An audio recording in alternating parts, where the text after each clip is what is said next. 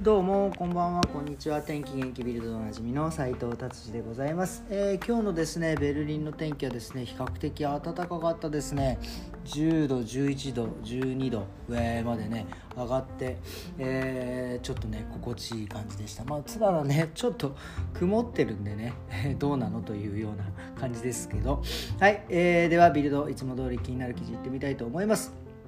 えっ、ー、とですねえー、ドイツにねエデカっていう、まあ、スーパーがあるんですけど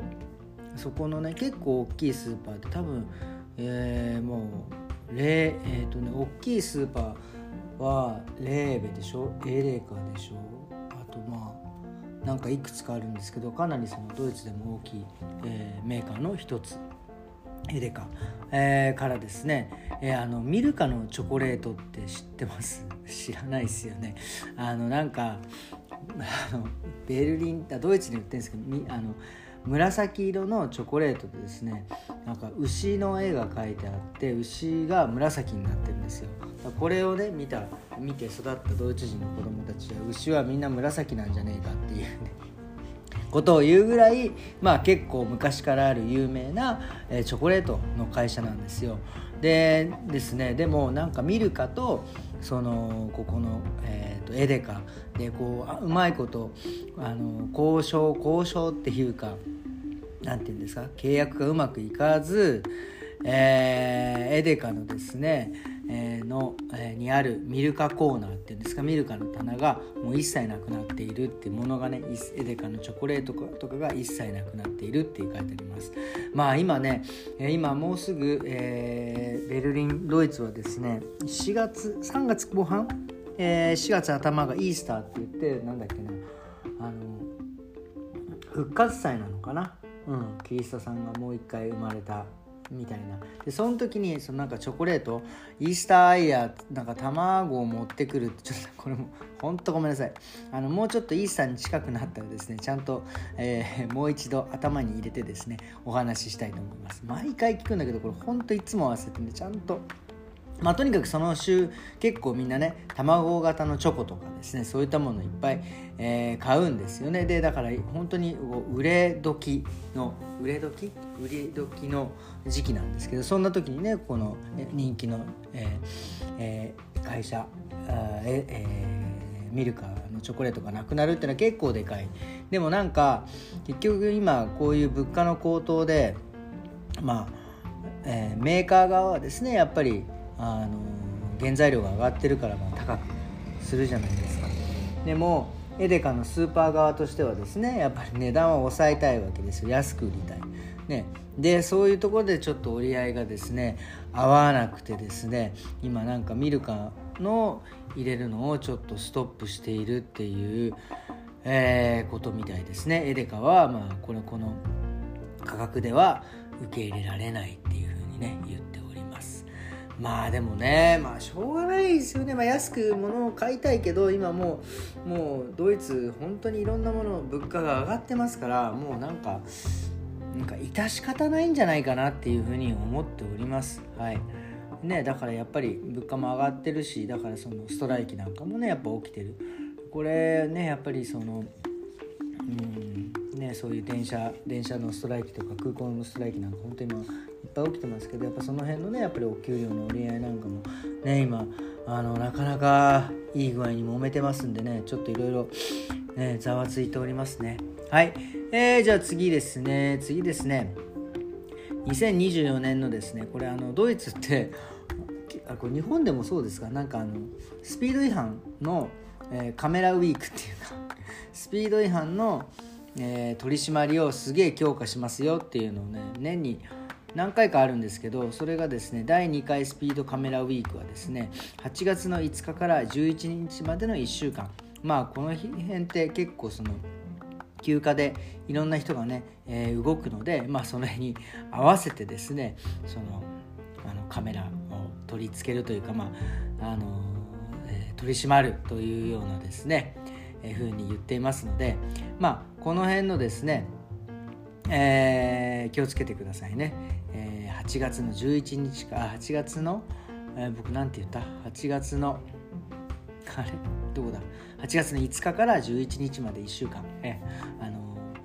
しっかり、えー、守って走ってください。まあ、その週じゃなくてもね、ちゃんと守って走らなければいけないです。ドイツもね、まあまあやっぱりスピード違反、値段上がってきましたからね、えー、気をつけてくださいということでございます。えー、っとですね、次ですね、えー、ドイツ、えー、ネットフリックス、まあ、がですね、ネットフリックスからメールがもう詐欺メールがすごい来ているというのでですねドイツの消費者相談センターがですねもう警告しているということです。もうこれどういうことかっていうと、まあ、よくあるフィッシュメールですよね。あのもうネットフリックスのね感じでこう手紙が手紙っていうかメールが来てですね、えー、いついつまでに、えー、いくらいくら振り込まないと、えー、あなたもうつながりませんよネットフリックスつながりませんよっていうのでですね、えここをクリックしてまああのなんだっけパスワードを入れてなんか お金を振り込んでくださいみたいなもう本当に厚かましいですよね。本当に。何これっていう感じですけどまあでもね僕もやっぱりなんかたまになんか、えー本当もう最近はもう慣れましたけど本当に多いのでこういうメールが。本当初めの頃はねえ？っと思いますよね。振り込まれてない？引き落とされてない？えまたこれ払わなきゃダメ？みたいなんですね。なんか結構ねあの焦った。えー、記憶がありますね。本当まあでも本当次から次とね、えー、品を変えなんかいろいろしてきますよね。本当に、うん、銀行の、えー、銀行だっていうような感じでね、えー、嘘嘘というか嘘メールをね出してきたりとかですねまあ本当にいろいろやってきますわなので皆様ですね気をつけてあの、ねお過ごしくださいませ。もうこういうメールはねポンポンポンポン削除していいと思います。はい。えー、次ですね。あもう今日こんな感じで終わりか。えーとですね最近ちょっとね僕まあいつも絶好調なんですけどなんかやっぱりたまにこう自己肯定感が上がらない時とか、うん、なんかねなんかたまにないですかね。こうちょっとこう気分が乗らないっていうかあのテンションが上がらないとかね。やっぱりこういうなんだろうな。いろいろこの年になってですねようやくいろんなことをね考えたり思考する、えー、ことをしているんですけどやっぱそれをして調子いい時はねこう前向きに思考できるんですけどなんかなかなかねあの思うようにいかなかったりとかするとあのやっぱり自己肯定感ってどんどん下がっていく、えー、んですよ。ででもね最近ね最近でも結構前なんですけど僕あのノートを書いてるじゃないですかそのねでブログのですね、えコメントでねちょっといただいてですねいただいた中にですねあの程よく忘れていく忘れて生きていくっていうですねあの5本があるんですよ。これが本当に紹介していただいて僕もね、えー、速攻でポチったんですけど本当にすごいんですよ。えっ、ー、とねなん90歳なのかなこの方。藤井英子さんっていう、えー、方なんです。91歳で、まあ、院長でねでしかも病院も僕あの多分おそらくですけど結構お年いってから、えー、このクリニックを出してるんですよ。本当にすごいなと思って。でこの人のねやっぱりそのいろんな言葉があってですねその言葉でね一番こうちょっと、えー、いいなと思ういいなというかこれを見てちょっといつも落ちた時はあげるようにしてるんですけどその選んだ道を肯定するっていうね。こうとにかく自分が選んだ。ね、いろいろやっぱりにねこう生きていくと選択していかなきゃいけないじゃないですか。洗濯ってあれですよ。あの汚れたものを洗うやつじゃなくてね。もうこれもアウトですよね。こう年取ってくると言いたくなっちゃうやつね。うん。ダメですね。そうそう。でそうやってね選択していくけどやっぱその選択がまあね良かったのか悪かったのかってやっぱりなんだろうなあ失敗したって思うこともあるじゃないですか、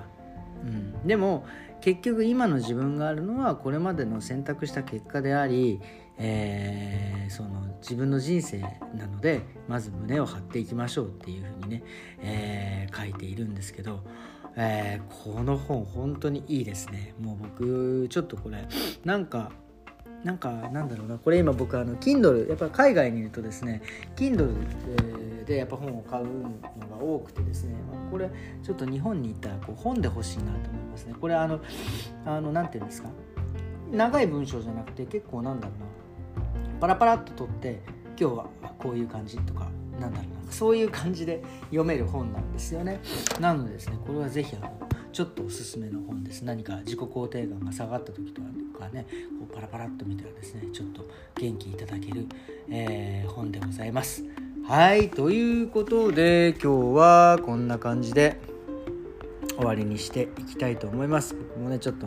今今日はねあの少し落ち気味なので、ね、この本をねもう一度読んで、えー、上げ上げでいこうかなと思っております。もう昭和感がすごいな俺。ということでこんな感じで終わりにしたいと思います。それではまた明日。さようなら。